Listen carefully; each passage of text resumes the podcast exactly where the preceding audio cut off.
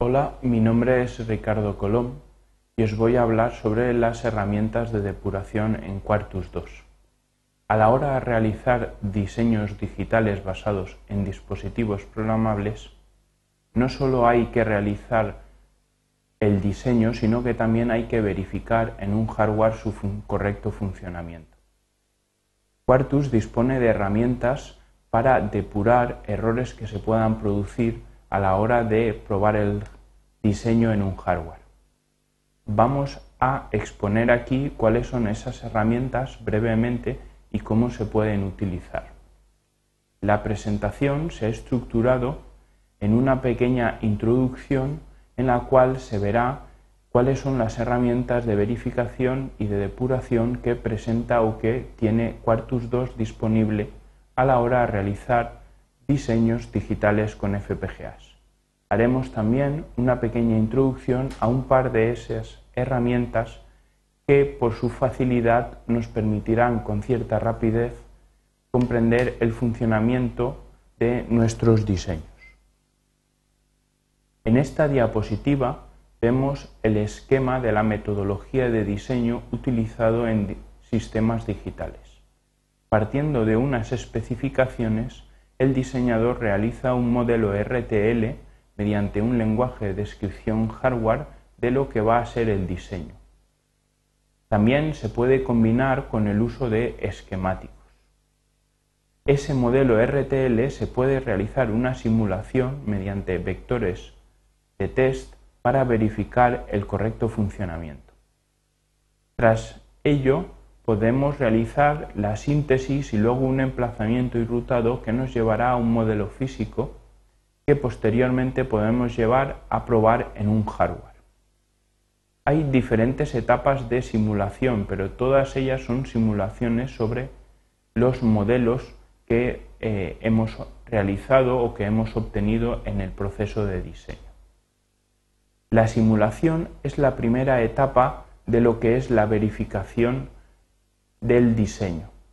A esa verificación la llamamos verificación lógico-temporal, porque realizamos una verificación viendo si se cumplen las características de nuestro diseño, analizando las salidas lógicas para ver que se ajustan a las especificaciones.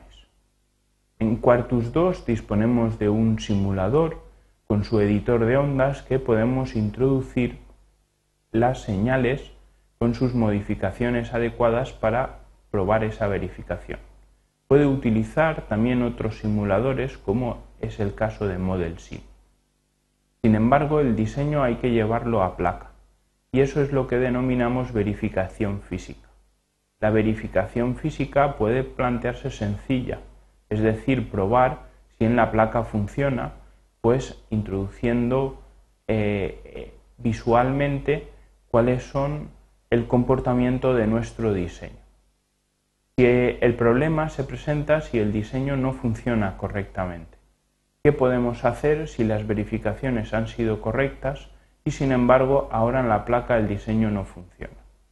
Bien, para ello habrá que utilizar herramientas de depuración física que permitan introducirse al diseñador en el interior de la placa y comprobar que todo funciona correctamente o detectar dónde está el posible error. Altera dispone de esas herramientas de depuración física. Esas herramientas utilizan recursos del dispositivo programable como son memorias, lógica, elementos de interconexión, etc. A ello es lo que denominamos la lógica de depuración. Esa lógica de depuración nos permitirá capturar señales internas de la FPGA o incluso insertar pequeños valores en ciertos puntos de nuestro diseño. La lógica de depuración se tiene que compilar con nuestro diseño. Por lo tanto, ambos deben caber dentro del dispositivo. Y debemos asegurarnos de que así sea. Bien, entre las herramientas de depuración física, Altera dispone de seis, que son las que vemos en esta diapositiva. Un analizador lógico denominado SignalTap 2, lo que se denomina el Signal Prof, un interface con analizador lógico externo, editor de memorias físicas, un método para insertar valores en la FPGA a través de fuentes y sondas físicas y un interface virtual JTAG. El analizador lógico SignalTap 2 es un analizador empotrado dentro de la FPGA, por lo tanto utilizará bastantes recursos de la misma. Permite capturar determinadas señales, puntos de test, salidas, etc. y visualizar su valor en Quartus 2 pues mediante una herramienta adecuada. Habitualmente este analizador se utiliza si disponemos de bastantes recursos en nuestro dispositivo, en nuestra FPGA, y queremos verificar el funcionamiento de esas señales para ver que todo funciona correctamente. El Signal Pro, sin embargo, permite desviar puntos internos de la FPGA hacia pines externos, preservando lo que sería el emplazamiento y rutado del diseño, de tal manera que no afecte al comportamiento de ese diseño. En este caso, su uso es posible si nos sobran pines externos que podamos utilizar. Y además disponemos de un analizador lógico externo o de un osciloscopio que nos permita testear esos pins. El interface con un analizador lógico externo se utiliza como una especie de mezcla como los dos anteriores. En, el caso, en este caso, lo que hace es multiplexar hacia el exterior un gran conjunto de, pin, de señales utilizando pocos pines. El control de la multiplexación se realiza a través de la conexión JTAG entre el PC y la placa hardware. Este en este caso se utiliza sobre todo si disponemos de poca memoria interna en el dispositivo que no nos permita utilizar el Signal Tab y que además tenemos pocos pinos externos que no nos permita utilizar el Signal Pro. Hay eh, hay fabricantes de osciloscopios como Tektronix o Agilent que proporcionan un entorno que facilita el uso del interface lógico con el analizador e-, externo. Luego disponemos también del editor de contenidos de memorias físicas. Este permite editar el contenido de memorias que están en la FPGA, cambiar su contenido, leerlo pero no solo de las memorias, sino también de constantes. La herramienta de depuración denominada fuentes y sondas físicas permite insertar valores dentro de la FPGA en determinados puntos a través del JTAG. Esto nos permitiría, por ejemplo, realizar pues, un control a través de lo que sería un panel de botones o de interruptores. Por último, la última herramienta de depuración es el interface virtual con JTAG. Es un elemento mucho más complejo ya que es una mega función que permite abrir y controlar completamente la conexión JTAG entre el PC y la placa, con lo cual permite desarrollar aplicaciones mucho más eh, complejas y personalizadas, de tal manera que nos permite insertar vectores de test que podamos realizar la verificación y capturar esos vectores de test para luego analizar el funcionamiento del dispositivo. El Signal Probe es el único que no permite el uso del JTAG o que no puede o que no utiliza el JTAG como un elemento de control simplemente multiplexa las señales hacia los pines externos. Quartus 2 permite el uso combinado de todas las herramientas de depuración que hemos visto, con lo cual se puede combinar varias de ellas para realizar una depuración pues mucho más compleja. El Signal Tab, el interface con analizador lógico externo y el Signal Probe suelen ser herramientas que se utilizan para testear las señales, mientras que el editor de contenidos de memoria, las fuentes y sondas físicas y el interface virtual con GTAG se utilizan además de para ver señales para insertar valores en puntos concretos del diseño. Teniendo en cuenta esto, Altera establece un diagrama de depuración que podemos ver en esta diapositiva, en el cual enlaza Quartus 2 a través del GTAG con la FPGA externa. Podemos ver dos bloques. El bloque de la derecha establece los elementos que permiten insertar valores en el diseño, como son el editor de contenidos de memoria, las fuentes y sondas físicas y el interface visual con el GTAG. Estos permitirían insertar valores en el diseño a testear. la salida del diseño a testear sería verificada a través del analizador lógico SignalTap o a través del interface con el analizador lógico externo, incluso con el editor de contenidos de memorias físicas. Esos valores serían leídos a través del GTAG por Quartus 2 visualizándolos en la pantalla. Bien, ese bloque de herramientas que permiten analizar los nodos son el Signal Probe, el Interface Analizador Lógico y el Signal Tab 2. El Signal Prof utiliza muy pocos recursos de la FPGA, no usa ni siquiera el GTAG ni memorias, solo pines externos. Para utilizarlo requiere el uso de compilación incremental con la finalidad de que no se altere el emplazamiento rutado del diseño. El interface con el analizador lógico externo utiliza ya recursos dedicados de la FPGA. Por ejemplo, el GTAG utiliza alrededor de 200 logics elements, más la lógica de multiplexación de los pines. No utiliza memoria interna y es capaz de multiplexar hasta 250 señales en un solo pin externo.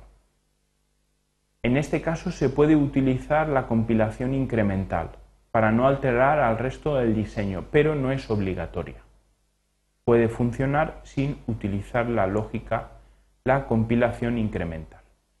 El Signal Tab 2, sin embargo, es el que más recursos utiliza, ya que además de emplear unos 200 logics elements para el GTAG, utiliza una lógica de arbitración que emplea entre 300 a 400 logics elements más 11 logics elements por cada nodo que se quiera analizar.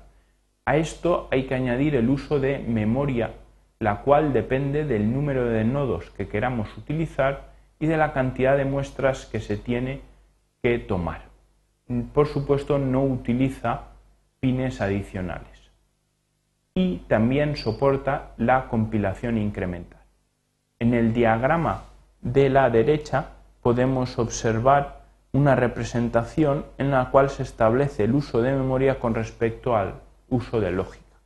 SignalTap 2, por supuesto, es el que más lógica y más memoria utiliza, mientras que las otras dos herramientas solo utilizan lógica, no utilizan prácticamente memoria del dispositivo. En cuanto a las herramientas de captación de estímulos, pues están el editor de contenidos de memoria que controla a través del GTAG y lo que hace es convertir memorias RAM de un solo puerto en una memoria de doble puerto, de tal manera que uno de los puertos utiliza como dominio de reloj el de los datos internos de la FPGA y el puerto adicional añadido utiliza el reloj del GTAG para poder leer y modificar los datos internos de la FPGA. Las fuentes y sondas físicas también utilizan el GTAG para leer y escribir datos en el diseño. Básicamente es una megafunción que hay que instanciar y hay que poner en nuestro diseño, con lo cual también utilizará recursos de la FPGA. Y por último, el interface virtual GTAG También es una megafunción que insertaremos en nuestro diseño y que se controla a través del JTAG y permite un control bastante preciso del mismo. Normalmente se utiliza para usuarios avanzados donde requieren de soluciones muy complejas de depuración. Bien, estas han sido básicamente las líneas sobre las cuales se basan las herramientas de depuración de Quartus 2. A continuación veremos un poco más de detalle algunas de ellas que son de fácil utilización. Por ejemplo, el Signal Tab 2. El uso del Signal Tab 2 es bastante sencillo y es guiado por la propia herramienta. En principio lo que hay que crear es un fichero donde estén todas las características de ese analizador lógico virtual que queremos crear o que va a estar embebido dentro de la FPGA. Habrá que configurar el GTAG, habrá que establecer el reloj, la cantidad de muestras que se quieren capturar, la configuración del disparo y también establecer las señales que se quieren capturar. Todo es muy sencillo si uno previamente ha utilizado un analizador lógico convencional y si no también resulta bastante intuitivo. Tras crear ese fichero hay que compilar el diseño, programar el dispositivo y ya estamos preparados para adquirir datos. En Quartus, si vamos al menú donde pone Tools, pues hay una opción que pone Signal Tab 2 Analyzer. Ahí se abre la herramienta que permite crear ese fichero inicial STP. El aspecto que presenta es el que vemos aquí. Esta es la ventana inicial. Entonces podemos ver que en la parte superior derecha hay que configurar la FPGA. En la parte inferior está la configuración de las señales, pues establecer el reloj, establecer la cantidad de memoria que vamos a utilizar y cuántas muestras queremos que se tome. Y las diferentes opciones de disparo del trigger, el qué modo de trigger vamos a utilizar, etc. En la parte central pues tenemos el visor de formas de onda que es donde se van a ver las señales que capturemos y encima del visor de ondas está el manejador de instancias. Por encima del manejador de instancias podemos ver una banda amarilla que es la que nos va guiando sobre todos los pasos que hay que realizar. En estos momentos nos dice que no tiene un JTAG configurado, así que lo primero que habría que hacer es configurar el JTAG. Ahí nos va sacando información de todos los elementos que hay que ir añadiendo y si se produce algún error. Bien, aquí hemos configurado para capturar una serie de señales. Entonces ya se ha configurado el GTAG, hemos puesto un reloj, una memoria de 16K, el número que es el número de muestras, haremos un trigger secuencial del tipo eh, pre-trigger, es decir, que irá disparando y capturará una serie de muestras antes de ese disparo y el resto serán después. Le hemos puesto también qué señal debe capturar y en qué flanco. También hemos puesto pues, las señales que eh, deben ser capturadas. Bien, una vez iniciamos la captura, pues lo que observamos es esto. Es decir, que nos aparecen ahí las dos señales que queremos capturar con sus valores y vemos cómo van cambiando con el tiempo. En este caso hemos capturado 16.000 muestras de una misma señal, en las cuales pues, podemos analizar. Estas señales corresponden exactamente a pines externos de la FPGA que van a conectarse con otros elementos externos. Es muy sencillo e intuitivo de utilizar. La otra herramienta que vamos a ver es el editor de memorias. El editor de memorias también es sencillo de utilizar, se lanza también en Tools, in System Memory Content Editor, pero antes de lanzar el editor de memorias tenemos que habilitar las memorias que haya en el diseño para poderse utilizar. ¿Cómo se hace esto? Pues esto lo podemos hacer a través del Mega Wizard que hemos utilizado para crear esas memorias. En el MegaWizard hay un apartado en el cual nos pregunta si queremos permitir que el editor de memorias acceda a esa memoria.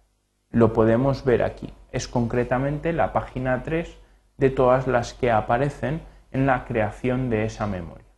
Entonces hay que activar esa pestaña que está remarcada con el recuadro rojo y le podemos poner un nombre a lo que sería esa memoria para que a la hora de editarla pues podamos reconocerla en el caso de que tengamos varias. Bien, ¿qué ocurre al hacer esto? Pues al hacer esto lo que estamos haciendo es que esa memoria que inicialmente era de un solo puerto, un puerto de entrada de escritura, un puerto de salida, pues ahora se convierte en una memoria de doble puerto. De tal manera los datos, digamos, accederían o serían leídos por el diseño a través de las flechas azules, pero ahora el GTAG podría acceder a esa memoria a través de las flechas amarillas que vemos aquí. Lo mismo ocurre con las constantes. Inicialmente las constantes son solo de lectura, ahora una constante pasa a ser de lectura y escritura, pero solo puede escribirla el JITA. Este es la ventana del editor de memorias. También requiere de una pequeña configuración, en este caso del JTAG. Una vez se establece la configuración del JTAG y programamos el dispositivo, en el manejador de instancias nos aparece la cantidad de memorias que tenemos. Mediante la pulsación de un sencillo botón se lee el contenido de esas memorias y en la parte inferior nos aparece el contenido de esas memorias. Podemos observar que el contenido se visualiza tanto en valor hexadecimal como en ASCII. Por ejemplo, aquí tenemos dos memorias y una constante. Bien, pues la memoria que hemos llamado men, pues se ve que tiene una serie de caracteres que en realidad pues son caracteres ASCII correspondiente con un mensaje. Entonces vemos su valor hexadecimal y su valor del editor ASCII. Es muy sencillo de utilizar, muy rápido y bastante intuitivo. Y con esto terminamos la exposición sobre las herramientas de depuración en Quartus.